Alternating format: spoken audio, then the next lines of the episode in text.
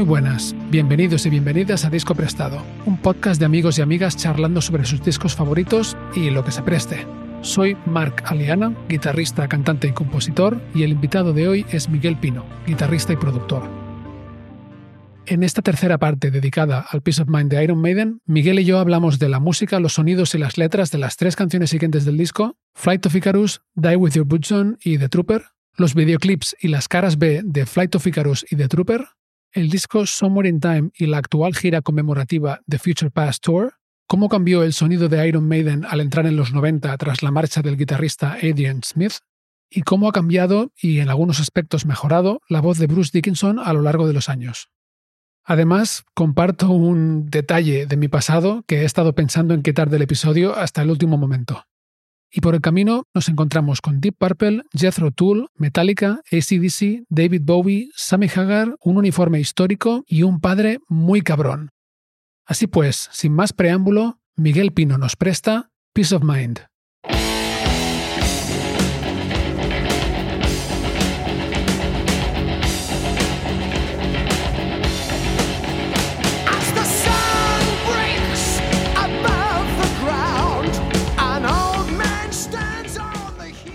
Nos vamos a Flight of Icarus. Eh, sí, vamos a hablar de esta, que es un clásico del disco, que estuvieron años sin tocarla, ¿no? Por lo visto. Y que recuperaron en estas últimas giras con este estreno de, de Bruce Dickinson con el lanzallamas, ¿no? Porque la canción habla sobre la cuestión de Ícaro y Dédalo, ¿no? Que se escapa de una cárcel. ¿Lo puedes explicar tú exactamente la cuestión?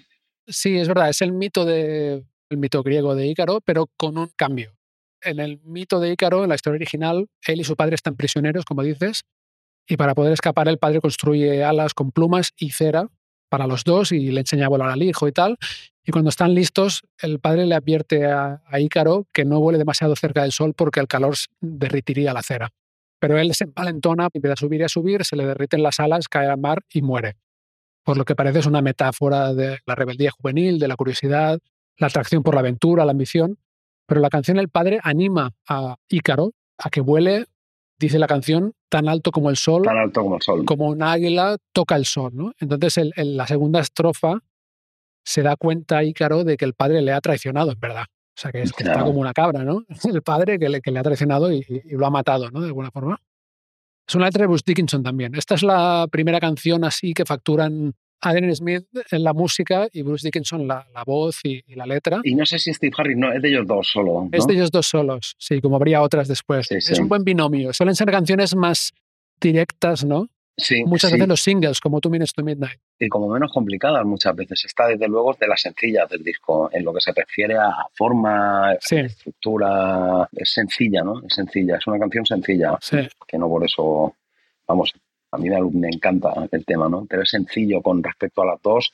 Y justamente lo que hablamos, ¿no? Cómo empieza el disco con una canción de seis minutos, otra de seis minutos, con todos sus pedazos de puentes y pasajes instrumentales sin ningún tipo de complejo. Venga, ahí solo y riffs y venga.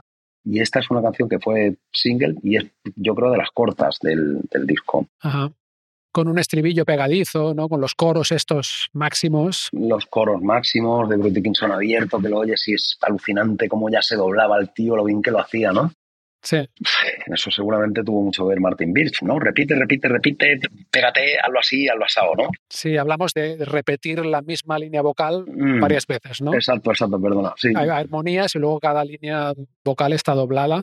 Tienes la principal por en medio y luego los coros por los lados muy abiertos. Sí, en el estribillo las armonías están dobladas y abiertas completamente, ¿no? Cada una en un altavoz, lo más abiertas posible, ¿no? Y si te pones unos cascos, notas muy bien esas tres voces muy, muy, o sea, que buscaron el que estuvieran empastadas de esa forma, tan pegadas y suenan tan, como tú dices, ¿no? Ese estribillo tan grande, que se repite muchas veces en la canción y vuelta a lo mismo, ¿no? Es hipnótico y muy emotivo. Sí.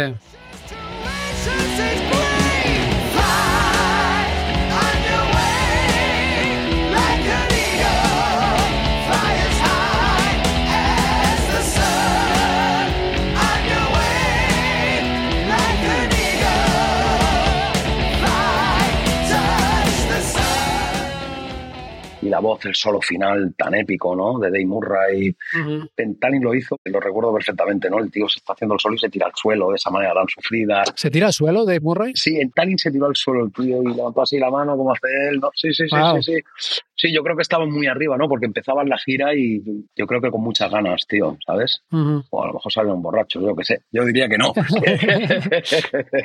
yo creo que ahora se cuidan bastante ya. Bueno, sí, sí, totalmente. totalmente. Si no, no podrían estar haciendo así lo que hacen. No, no, no, no, totalmente. Tienen entre ya 65 y 72 años o así. Yo creo que ni como Brian tiene unos 70 ya, ¿eh? Sí, 70, 71. Sí. Yo creo que sí, igual más de 70 como tú dices. Entonces, tío, no, no, no están para hostias. Ah. Entonces, bueno, posiblemente la emoción tal, pero sí, es una de las canciones, bueno, un clásico de Iron Maiden, ¿no? Aparte que fue un single y se hizo un vídeo. Vídeo cutre. Un vídeo cutre de los que se hacían en aquella época, claro, de los que se hacían en aquella época. Con Nico McBride como protagonista, ¿no? Dentro de aquella capucha tipo muerte. Rarísimo pintado de azul. Sí. Un teñido raro, pero el tipo, claro, tan curioso porque tiene esa nariz que tiene, entonces era muy curioso, ¿no? El, Sí, chata, ¿no? La nariz chata, así, plana. Bueno, chata porque sí, le dieron un buen golpetazo. Dicen, ¿no? Esto está contrastado. Sí, es un rumor. Lo explican, lo explican, lo explican. Sí, un puñetazo como David Bowie, con peor suerte, digamos, porque a David Bowie le sentó muy bien el puñetazo, ¿no? Y, sí, que, hizo que uno de los ojos pareciera de otro color. Sí, sí, a tipo husky, ¿no? Es el perro, ¿sabes? tiene... Entonces a David Bowie la hostia le fue muy bien, pero a Nico Bryan le quedó de otra manera. Sí. Pero el tipo ha sido su seña de identidad y, como es tan, un personaje tan cachondo, ¿no? Porque es, es muy, un tipo muy gracioso, ¿no? Muy animado, sí. Muy, muy animado. ¿Fue boxeando o fue una pelea? No, fue una pelea en el colegio, tengo entendido. Ah, sí, sí, sí, ¿no? Lo mismo, venga, a la hora del patio, ¿no? Del recreo, tal, pues los chavales que se enganchan y, el colega le pegó pues con la mala suerte de que no creo que quisiera hacer de eso, desde luego. Eh, como el de David Bowie, hay muchos documentales, era un súper amigo de David Bowie, un, compañero también de, de, clase, recuerdo, y el tío sale diciendo yo no iba por, por la vida pegándole puñetazos a nadie en la cara, pero como un gilipollas le di un puñetazo a, a mi mejor amigo y le reventé el ojo pero luego me lo ha estado agradeciendo toda la vida, ¿no? es verdad. Sí, sí, sí. Total. Sí, y lo de Nico McBride parece que fue eso. Pero el vídeo sí, cutre total, cutre total, pero lo ves y, bueno, pues te, te, sigue emocionando y dices, hostia, estos tíos cómo tocaban la hostia, qué bien, qué energía, ¿no? Sí. Y dices, bueno, los vídeos de la época, pero es verdad que no fue nunca el fuerte de Iron Maiden, los videoclips. No, es que no tienen ningún vídeo que digas, hostia, es que yo diría que la mayoría de bandas de metal, ninguna de ellos, ninguna de ellas tiene ACDC, a lo mejor. Mm. Pero vamos, es que los propios Metallica, los vídeos son también muchos ruterillos, ¿eh? Judas Priest, un desastre, algunos un desastre. O sea, que me venga a mí a la cabeza, vamos. Los de Maiden molan los del último disco, tío. Esto es de animación. El de Writing on the Wall, ¿los has visto? Son muy chulos, ¿eh? Sí, esos son muy graciosos, desde luego. Han tardado 45 años en hacer buenos videoclips. Bueno, nunca es tarde, nunca es tarde, sí. la hecha buena, pero sí han tardado mucho tiempo, desde luego. Entonces, bueno, pues Fly of the Icarus es uno de los temas buenos. Sí, un tema difícil de cantar. Bueno, eso lo sabrás tú más que yo, que, hombre, hablemos de tu faceta también rápidamente, si podemos. en la que coincidimos, ¿no? En una banda de versiones de Iron Maiden, en la cual tú hacías de Bruce Dickinson magistralmente, es decir. O sea, sí, sí, sí, sí, muy acertado. Bueno, gracias. Gracias. Mira, esto lo he pensado, ¿eh? que igual lo sacarías. Vamos a hablar de ello rápidamente, pero igual lo corto. ¿Sabes lo que pasa? Es que, vale, lo explico por si lo dejo. Hace como 15 años canté en una banda de tributo a Iron Maiden y yo no hacía de guitarrista, que es lo que hago normalmente más, sino que hacía de Bruce Dickinson, ¿no? Hacía la voz y bueno, pues la banda funcionó bastante bien. Lo que pasa es que cuando, o sea, esto lo he quitado de internet prácticamente, no hay ningún vídeo, no hay nada, porque cuando la gente te ve haciendo algo así decentemente, le cuesta mucho tomarte en serio como guitarrista después, ¿sabes? Pero bueno, como dices, coincidimos porque tú, a pesar de no ser el, el guitarrista de la banda, viniste a hacer de sustituto y hiciste de Adrian Smith, Sí, sí, sí, sí, sí, sí. Que yo creo que ni ensayamos, que viniste ya te lo sabías todo. Un día ensayamos, un día ensayamos. Puede que no tuviera mucho tiempo de mirármelo, pero también confiaba en cómo lo tienes en la cabeza, ¿no? ese repertorio. Claro, cuando tienes que mirar un repertorio de temas, si eres capaz de cantar los temas de arriba abajo y ya conoces las estructuras y pues tienes mucho trabajo ganado, ¿no? Claro. Entonces, bueno, lo que sí recuerdo es que me lo pasé muy bien y que nos fuimos a cenar con Norman Chilento, que es otro ultra fan, que saludamos desde aquí. Sí, el batería del tributo, sí. Exactamente, eh, que también se sabe todas las fricadas y estuvimos hablando de fricadas de Iron Maiden, pues toda la cena, ¿no? sí, sí, total, sí, sí. Bueno, pues si dejo esta parte, voy a poner un trozo de Where Eagles There, que de hecho grabamos una maqueta muy sencilla, ah. sin Miguel Pino a la guitarra.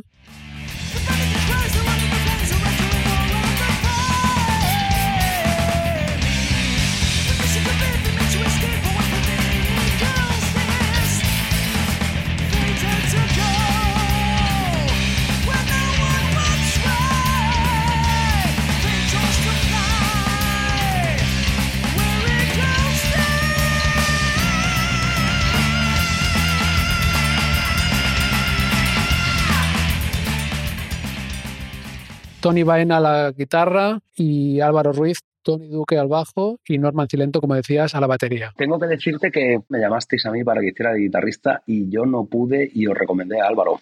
Ah, mira, pues no me acordaba de esto, ¿eh? Sí, eso fue así porque Álvaro era mi alumno, tío. Grandísimo guitarrista, Álvaro Ruiz. Vamos, increíble, increíble, buenísimo. O sea, los mejores alumnos que he tenido hablando lo presente, que tú también fuiste alumno mío muy bueno. Es verdad, fuiste mi último profesor de guitarra. Ya, te quité, ¿no? yo, fui el que acabó ya con... No, no, no, ah, bueno, esto suena mal, no, no, pero sí, sí, pues fuiste, sí, sí, hace casi 20 años, ¿verdad? Sí, sí, sí. Sí. Así nos conocimos. Así nos conocimos. Sí. Fui a suplirlo a un solo bolo. Sí, tocamos pues esto, a Eagles There, seguro, de Trooper, bueno. Sí, todos estos temas de este disco de Pizon Min, pues unos cuantos seguramente. Sí. sí, sí, sí, Bueno, divertidísimo.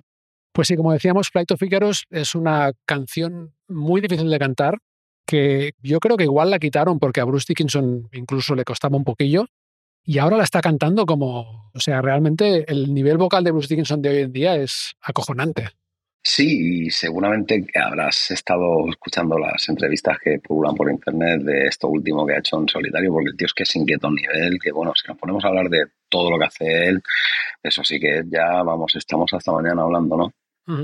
Y en, bueno, las últimas entrevistas que yo he podido ver de él, lo que habla es que se encuentra más cómodo cantando ahora que en la época de, de Number of the Beast, que a mí no me gusta igual, como, o sea, a mí me parece que sus años alucinantes fueron en esos dos primeros discos, o sea, ya en Power Slave y tanta gira y tanto trabajo, creo que pudieron un poco con él, esa es mi sensación. A mí me, encantaba él cantando en esos discos, luego en esos dos primeros discos suyos con Iron Maiden, ¿no? The Number of the Beast y Python Me. Sí, yo creo que en los 80 fue en cada disco fue cantando con un poco más de dificultad. Un poco peor cada vez. Sí, con los calendarios que tenían de giras. Pero yo creo que luego en, en los 90 o sea, tuvo un momento este raro del No Pray for the Dying y Fear of the Dark que rompía mucho la voz y tal.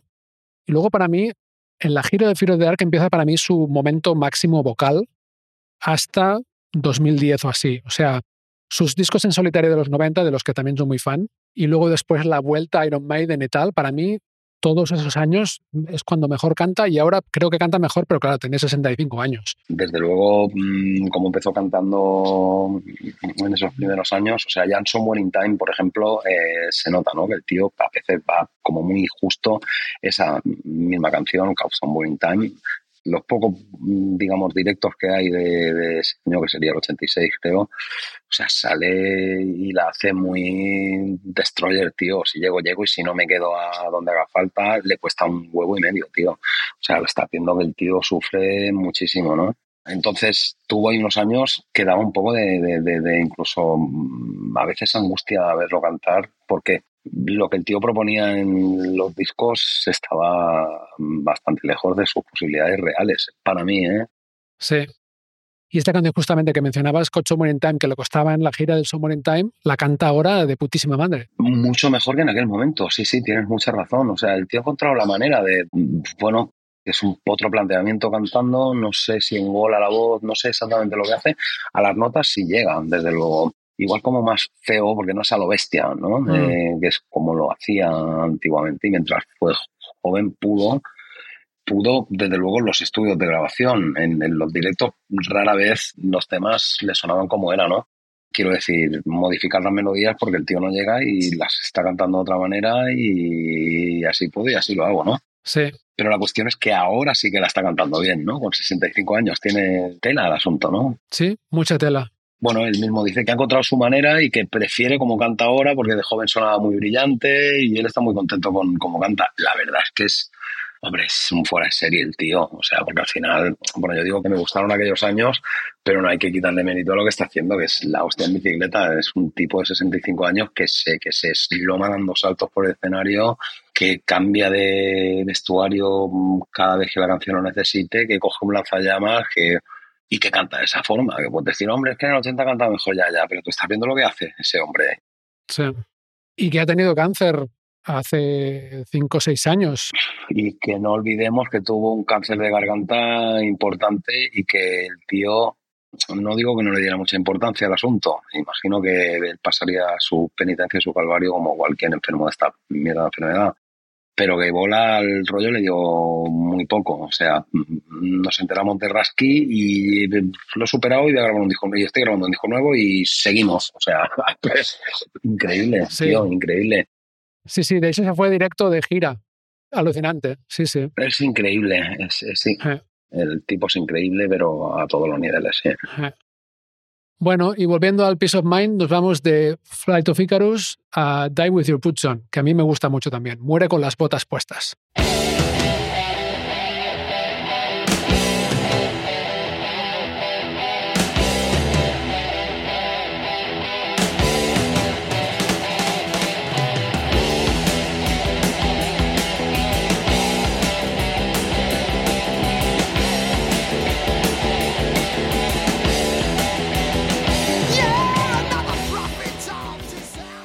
Bueno, que es una canción que también, digamos, ha sido un clásico, ¿no? Del disco que han tocado muchos años y que también es una composición igual. Esta sí que es de los tres, ¿no? De Steve Harris y de. Yo diría que esta es de los tres. Sí, Smith, Dickinson y Harris. Es una de las grandes canciones también del disco, desde luego. Cada vez que está Adrian Smith y, o Bruce Dickinson, la típica fórmula de Steve Harris, ¿no? Que es él cambiando el bajo de los acordes y aquellos haciendo una melodía, digamos, de forma obstinada, armonizada de una cierta manera.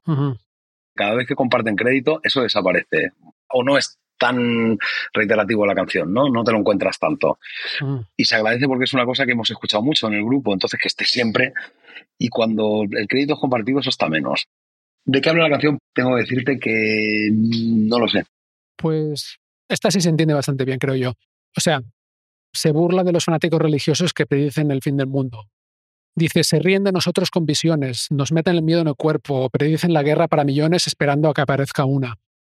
Es un poco este rollo, ¿no? Dice en otra parte de la letra, no tiene sentido preguntar cuándo va a ser, ni quién va a ir o quién va a morir, podrías interpretar, ni de qué va el juego, ni quién tiene la culpa, porque si vas a morir, muere con las botas puestas, ¿no? Muere como en acción. Básicamente, que no te preocupes por estos profetas del desastre, como los llaman, ¿no? De que, ah, viene el apocalipsis o va a pasar eso, va a pasar lo otro, y que cuando venga va a venir igualmente, que te pille en acción. Yo lo entiendo así, como un canto un poco a una llamada a vivir la vida o You're gonna die, you're gonna die. Ya, ya, ya, ya, ya, Yo lo veo así, está así. Bastante Dickinson se nota la, la letra, diría yo. Yo creo que si está Harris en el crédito, igual es porque añadió alguna parte. La parte de en medio, igual. ¿Sabes? Yo, yo la, me la imagino empezando Adrian Smith con el riff de guitarra ¿no? y los acordes, Bruce Dickinson cantando encima y haciendo la letra, y luego Harris diciendo, hostia, necesitamos otra parte. A lo mejor esa de. Que tiene justamente lo que dices tú. Sí, esa suena mucho a lo que hace él. El ostinato, ¿no? Que se repite la guitarra y el cambio de bajo, justamente lo que estabas diciendo tú. Sí, sí, sí.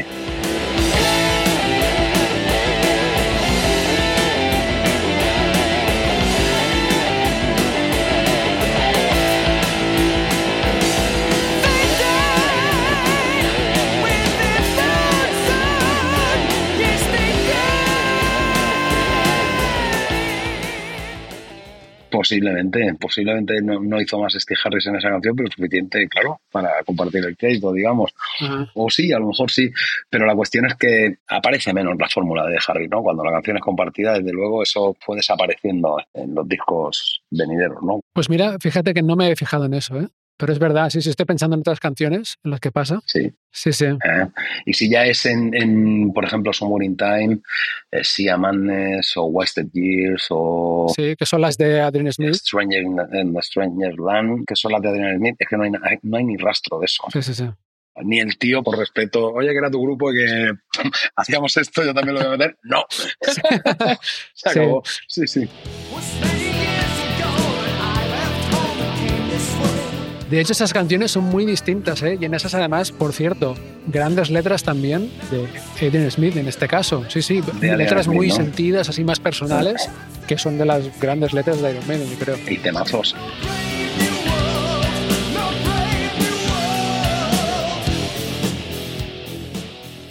Stranger in Strange Land, de mis favoritos, que por fin pudimos verla en directo, o pude verla yo en directo. Sí. Brutal. Exactamente, ¿no? Y yo también, que no la había visto, desde luego, como tantas que hicieron, pero la cuestión es que es a lo que me refería al principio, ¿no? De la charla, el cómo viró el grupo hacia otro tipo de composición fue, a mí, imaginar y entender responsabilidad de Adrian Smith, es que esos temas suenan muy diferentes, tío.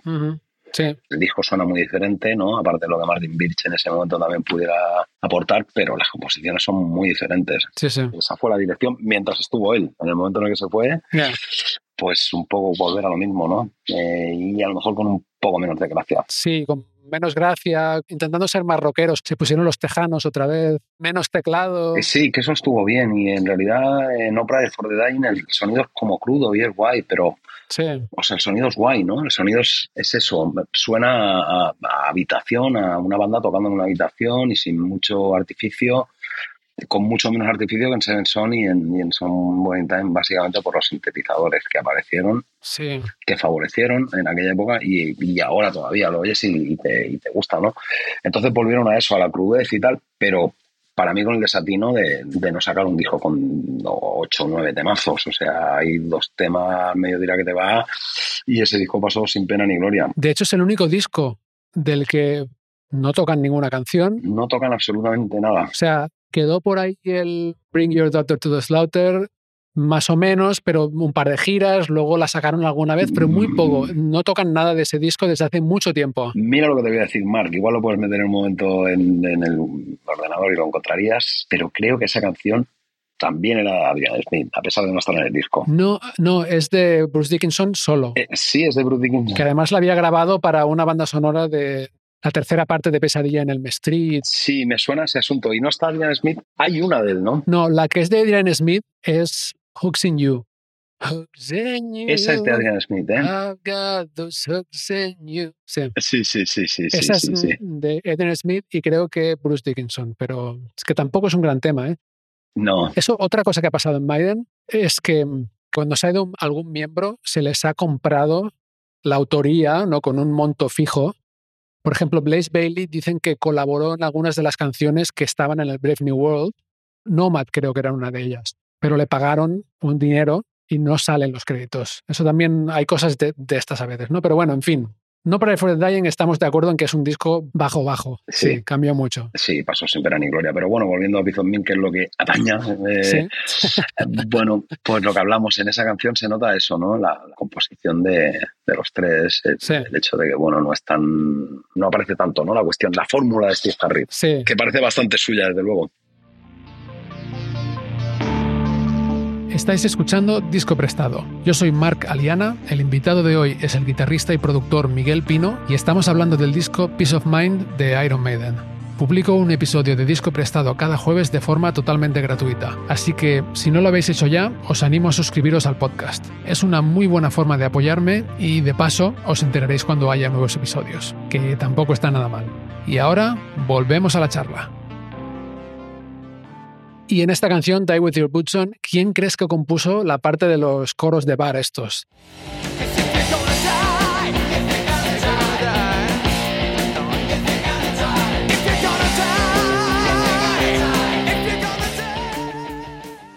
Son los coros de que están todos juntos como si estuvieran en el bar tomándose una cerveza y contestando, ¿no? Pues hombre, son los tres son muy amantes del, de la tasca, ¿no? Y de la cosa esta. Del coro de la tasca. Del coro de la tasca, yo no sé, pero igual Bruce Dickinson podría ser. Sí, puede ser, no sé. Pero es algo que no lo han hecho tanto, ¿eh? O sea, se me ocurre, por ejemplo... Sí, sí, sí, tienes razón, muy poco. Sí, The Assassin del No Pray for the Dying, justamente, que tiene el la parte esa. Hostia, no lo recuerdo demasiado este disco, fíjate lo que te digo, tío. Pero en estos discos de los que estamos hablando del 80 al 88, desde luego el coro de cantina. Coro de cantina. Lo más parecido igual es, es Heaven Can Away del oh, oh, oh, oh. Eso podría ser lo más parecido, ¿no? La canción Iron Maiden igual. También, también, también, también, No, recuerdo cómo es en la, versión original, pero creo que hay algo ahí de coro de cantina también. Sí. también, también un poco, también un poco. Pero bueno, el puff lo llevan en. les corre por las venas. O sea, está claro, está claro, está total, Total, Las entrevistas estas legendarias de Steve Harris en estos vídeos que cuenta la historia de Iron Maiden y tal, que salen en un pub. Hostia, mira, igual la estoy viendo, pero yo diría que es el pub de su casa. Yo creo que sí, y creo que grabaron allí el No Pray for the Dying, además, en su casa. Sí, eso también me suena, que montaron allí el equipo y que las paredes además son de, de madera y que tenían una cierta sonoridad y que decidieron aprovechar ese, espacio, ¿no? Pero la cantina creo que, o sea, la cantina, el, pub, porque está decorado como un pub inglés, el pub inglés absoluto, ¿no? Entonces a estos tíos eso les tira mogollón. Creo que hablamos que no, drogaditos no, pero beber cerveza les ha encantado, desde luego. Sí, sí, sí, sí, sí, toda la vida. Y hablando de cerveza, el siguiente tema es de Trooper. Pues aquí viene la cerveza. Que, además de darle el nombre a la primera cerveza de Iron Maiden, de la que igual también podemos hablar, sí. fue el segundo single del disco. Es curioso que fuera el segundo y no el primero, porque al final, entre Flight of Icarus y The Trooper, The Trooper es el tema que quedó como himno absoluto, ¿no?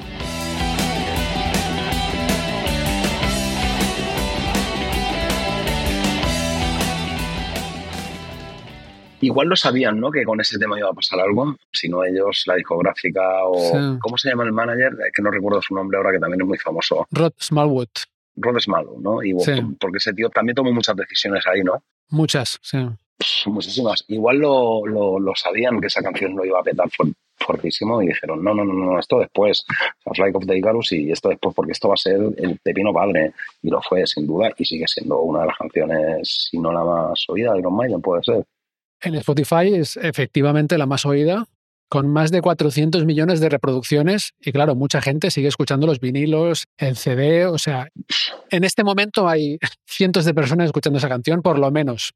Y alguna orquesta o grupo de versiones tocándola también. O sea, también, también. Seguro, ¿no? Seguro, seguro, seguro, seguro, Hombre, la canción habrá generado unos royalties importantes, pero bueno, es que también se lo merece, ¿no? Digamos, o sea, entiendes por qué enganchó de esa manera. Pero otra vez más, la cuestión es que es una canción eh, muy sencilla. De Steve Harris es una forma muy sencilla. Es una canción con una estrofa y, un estribillo que es un coro sin letra, digamos, ¿no? Que es un gancho. El sí, sí. que es un gancho mm, súper fuerte y la forma súper fácil. La canción es muy sencilla.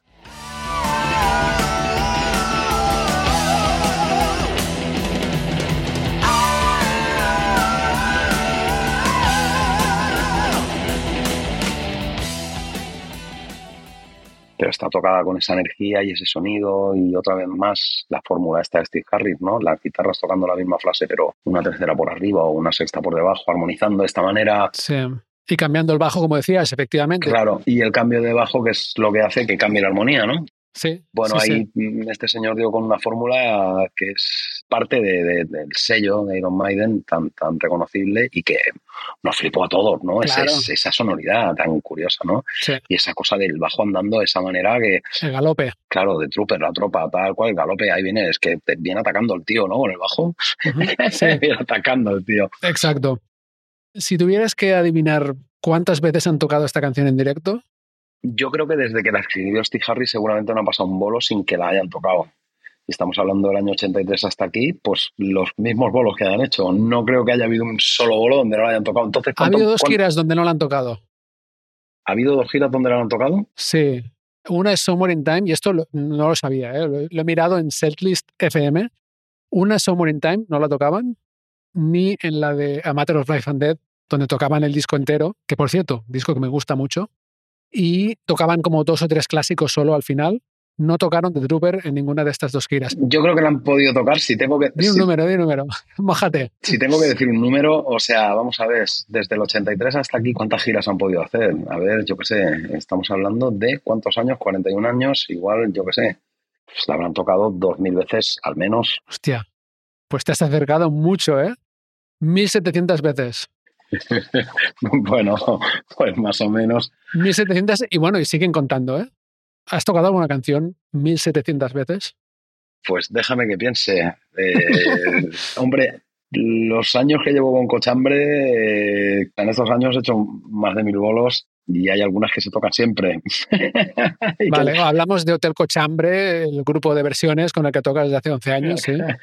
claro, claro, claro, y que, y que, es un grupo que hace muchos bolos, ¿no? Sí, te has acercado igual, ¿eh? eh a, a, lo mejor no tanto, pero bueno, mil veces seguro y ya es es decir, hostia, no veas, ¿eh? o sea, estoy, estoy cansado de esto.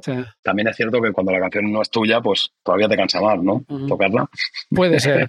y si encima no te gusta mucho. Yo creo que si no quisieran tocarla realmente no la tocarían. Mira lo que te digo. Es que eh, tienen tantos clásicos, tienen tantos, tantos que. Yo creo que ahora tienen que tocarla, le gusta, ¿no? ¿Eh? Sí, ¿tú crees? Sí, como hace Highway to Hell o como Metallica Sig and Destroy. Mm. Yo creo que ahora mismo, o sea, podrían no hacerla pero saben que la gente la quiere oír, tío. Y entonces al final ellos, ahora mismo, no sé, ellos están por el pedo de que la peña se vaya súper contenta del bolo, ¿no? Bueno, de toda la vida, seguramente, ¿no? Entonces al final dices, mm, hombre, algún año habrá que dejar de hacerla, como han hecho, pero no sé cómo se hace de no tocar Highway to Hell. O sea, no sé si habrán dejado de tocarla alguna vez. O Deep Purple Smoke on the Water, tío. Eso igual puede que sí, un poco más. Eso puede que un poco más pero es aquello, ya no es lo que yo piense, es que esto la gente lo quiere ver, tío. Ya. Puede ser, sí, sí. Aparte es que es un tema que en directo funciona muy bien. Mira, yo es un tema que no me lo pongo nunca. A ver, si estoy escuchando el disco entero, sí. Pero si no es un tema que yo nunca pienso, voy a escuchar el Trooper, ¿sabes? Eh, yo es un tema que no me lo pongo nunca. O hmm. sea, no me lo pongo nunca porque además es que curiosamente con Cochambre la tocamos prácticamente cada noche. Hostia. Sí. La canta nuestro querido Danny Mann, al cual saludamos desde aquí. Claro. Que lo hace muy bien. En un medley así heavy con Enter Sandman y con varias canciones y lo hace muy bien. Y entonces, claro, esta canción no la tocamos entera, ¿eh? Solo, a ver, hacemos la primera A, el estribillo y fuera, ¿no? Pero no, no la oigo nunca. Desde luego, si recuerdo Piece of Me, me pongo Revelations especialmente, What Eagles There. La última canción, de la que ahora hablaremos, también me encanta, pero de Trooper, no, no la oigo. bueno, esa parte está en todos los discos en directo, la hemos oído muchas veces. Está en todas partes y, claro, la hemos oído muchas veces sin quitarle mérito y vuelvo a lo mismo, o sea, yo fue la primera canción que oí de ellos y seguramente la que hizo que tocara la guitarra, vaya, sí, sí, completamente convencido, o sea, más cariño no le puedo tener, pero, hostia, es, es, como haber bebido una noche, haber bebido una fiesta cojonuda y al día siguiente pensar que te sigue gustando el whisky. No, o sea, hay que parar, ¿no? Sí, sí, total. Yo qué sé, una cosa que, que hostia, empachado, ¿no? Pero es una puta maravilla de canción, sin duda alguna, ¿no? Y la temática bélica, otra vez más, ¿no? Eh, sí, que no le hemos dicho, de Trooper significa el soldado de caballería. Efectivamente, otra vez basada en una película, La carga de la brigada ligera, de 1936, que además salen imágenes de la película en el videoclip. Este videoclip tiene un poco más de sentido, ¿no? O sea, es un falso directo de ellos. Sí. Y en lugar de mezclar un montón de cosas, simplemente salen imágenes, por cierto, muy espectaculares de acción. Yo hacía mucho que no veía videoclip. Las imágenes de acción para el año 36 que salen de, bueno, gente cayéndose del caballo y cosas así son espectaculares. están muy bien hechas, están, sí, sí, sí, es la hostia. Sí. Y la letra está basada, no sé si en la película en realidad, o en un poema sobre esto, la carga de la Brigada Ligera, que por lo visto fue una desastrosa carga de la caballería británica en 1854 durante la guerra de Crimea. La brigada perdió a más de la mitad de sus efectivos a manos de los rusos por culpa de una confusión al comunicar la posición del enemigo. Entonces la canción está escrita desde el punto de vista de ese soldado que sabe que va a morir, pero hasta el final está ahí dándolo todo, ¿no? Ya, ya, ya, ya, ya, Una de las estrofas dice, suena la corneta, empieza la carga, pero en este campo de batalla nadie gana. El olor punzante del humo y el aliento de caballo mientras me desmorono hacia una muerte segura. Esta canción tiene, tiene pasajes muy chulos de letra, ¿eh? muy bestias, pero bueno, hay un poco, el Steve Harris un poco más poético, diría yo, ¿no? Menos descriptivo. Ya, Bueno, algo tendría desde luego, o sea, al final una canción cuando tiene un seguimiento tal y cuaja de esa forma, no, está claro que no solo son los riffs de guitarra, ¿no? La lírica tiene que ver, ¿no? Lo que pasa es que, claro, que, que, ha sido tan famosa a nivel mundial y, bueno, pues en España o en Portugal o en Sudamérica nadie habla inglés o en aquellos años. Y parece que se entendía, ¿no? Sin, sin mm. entender exactamente esto que acabas de narrar, parece que se entendía todo eso de alguna manera, ¿no? O sea, el vídeo también apareció bastante. Sí. Y bueno, al final lo que es la fuerza de una canción, dependiendo cómo esté hecha, porque sin estar, digamos, traduciendo a Bruce Dickinson, entiendes bastante casi lo que está pasando, ¿no? Digamos, tío, es como, yo que sé, oír una obra de Wagner sin letra o en alemán o, bueno, estás percibiendo esa fuerza, la fuerza que tiene la música, ¿no? En general. Sí. Y si no entiendes la letra, entiendes el wow, que eso lo entendemos todos, ¿no? Que es el gran super gancho de, de la canción. Sí, sí, desde luego. Y estaba pensando ahora que el, galope este típico de Maiden, ¿no? el tum, tum, tum, tum, tum, tum, que hace el bajo y las guitarras, sale aquí, sale en Run to the Hills, donde también hay caballos.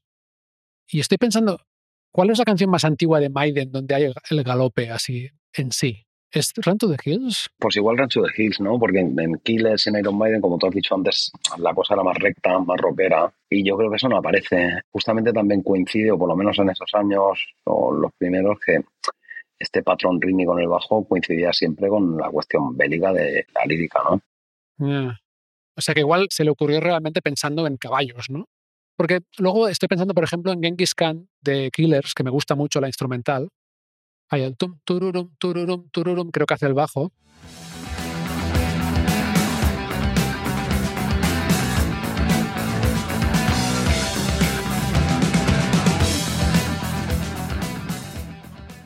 Pero es otra cosa, ¿no? Es más lento, pero igual ya tenía ese patrón y un día se le ocurrió, ¿no? Hostia, galope ese patrón para mí coincide más con la cosa de Child Time de Deep Purple, mm. que fue una gran influencia de Deep Purple para Iron Maiden, claro. Sí, sí, desde luego. Sobre Bruce Dickinson, muchísimo. Sí, sí, sí, sí, sí. Y hablando de Bruce Dickinson, en esta canción se viste, como muchos sabrán, de soldado de la época y ondea la bandera del Reino Unido. Dicen que ahora lleva un uniforme de verdad de la época. Sí, ¿eh? Estamos hablando del siglo XIX. Pues no me extrañaría, ¿eh? Espero que lo hayan lavado un poco, ¿no? O sea, si es una pieza de museo. Hostia, porque lo, suda. El otro día, precisamente, viendo una, una, entrevista suya de este último disco que ha sacado, y una entrevista de 20 minutos, hablaba de la cuestión suya, de cómo se cuida con la cosa del esgrima y tal, y hablaba de que en los bolos de Iron Maiden pierde 3 kilos, ¿eh? Por actuación. Hostia. O sea, quiere decir que la casaca hay que lavarla. Sí. claro, me pregunto cómo lavan una casaca del siglo XIX, ¿sabes? Que ya de por sí. Pues yo no sé si es original, la va a acabar estropeando, sin duda. Igual no la lavan, tío. O igual no la lavan. Claro, luego será una pieza de museo doble, porque será la casaca del siglo XIX y la casaca que llevó Bruce Dickinson en, en los conciertos que nunca lavó. Con toda esa costra aquí adherida, ¿no? sí. O sea, pasaríamos del olor punzante del humo y el aliento de caballo al olor punzante de, la casaca de Bruce Dickinson. Sí. Bueno, este single de Trooper vino con una cara B. ¿Lo has escuchado? La versión de Jethro Tull de Cross-Eyed Mary. Sí, sí, sí, sí. sí que Bruce Dickinson canta una octava por encima, muy, muy aguda. O sea, se propuso cantarla sea como fuere ahí arriba y dicen que en Estados Unidos pusieron más la cara B esta que el de Trooper en la época, por la radio.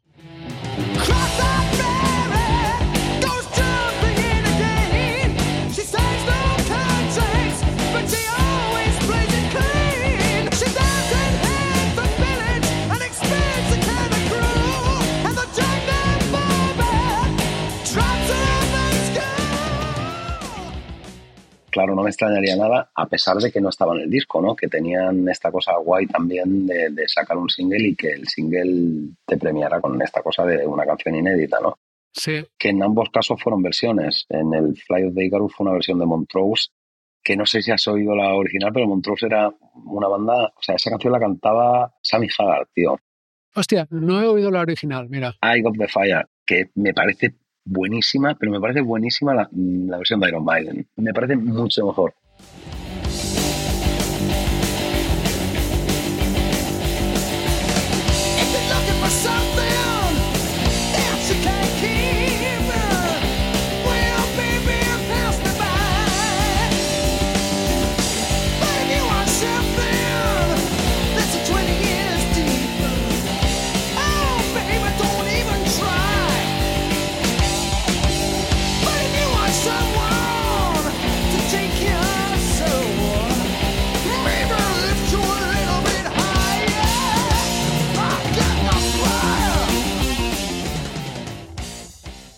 Muy rockera. Es buenísima, tío. La cuestión de Sammy Hart de puta madre, pero Bruce Dickinson ahí le pega un meneo a la canción que la pone en su sitio. La verdad es que es una versión acojonante, tío. Tuve la suerte de poder pillar el single en vinilo también en la época y, hostia, me encantaba la cara B, me encantaba. Yo tengo los singles en la colección esta de CDs que hicieron en el 90 o así. ¿Sabes que agruparon los singles de dos en dos? Sí. Y sacaron la colección esta de The First Ten Years, los tengo todos. Y es verdad, había caras B muy chulas. En las caras B del Somewhere in Time. Muy buenas. Hay algunas que son covers y otras que no. Bueno, hay una que es un chiste, ¿no? El Sheriff of Huddersfield. Ah, hay esta que es, yo creo que del Power Slave, que es Nico McBride discutiendo con Steve Harris o peleando con alguien. Esta es de Power Slave, sí. Es una cara B de Two Minutes to Midnight, creo. Sí, puede ser. El tío cabreado discutiendo con alguien. Sí, sí, sí. y grabaron la charla y la pusieron ahí, que también es, está bastante bien. Sí, también es como ya tener la tranquilidad de decir, bueno, podemos hacer con lo que nos dé la gana, ¿no? Eso es, es, cojonudo, la verdad es que sí. Sí, sí, sí. Bueno, y una última cosa que no hemos dicho sobre The Trooper es que era la primera canción de la segunda cara, que tú que lo tuviste en vinilo es importante, ¿no? O sea, seguramente dejabas la segunda cara puesta un tiempo y ahí empezaba con The Trooper cada vez. Eso era importantísimo, el orden de los temas de un disco siempre fue importante, pero la canción que abría la segunda cara tenía un porqué y cómo estaba la segunda cara o la primera, eso también tenías que decidirlo con, digamos, muy eh, meticulosamente, ¿no? Formaba parte también del trabajo de elegir el orden de los temas, pero elegir la primera canción de la segunda cara, eso era importante. Sí, sí, Y era, claro, la primera canción de la segunda cara. O sea, le dabas la vuelta al disco y te encontrabas con eso. O sea, pues la hostia. Sí, la verdad es que sí. Total. Total, total. Y eso es todo por hoy. El próximo jueves Miguel y yo comentaremos el resto de las canciones del disco. Hasta entonces, muchas gracias, salud y buena música.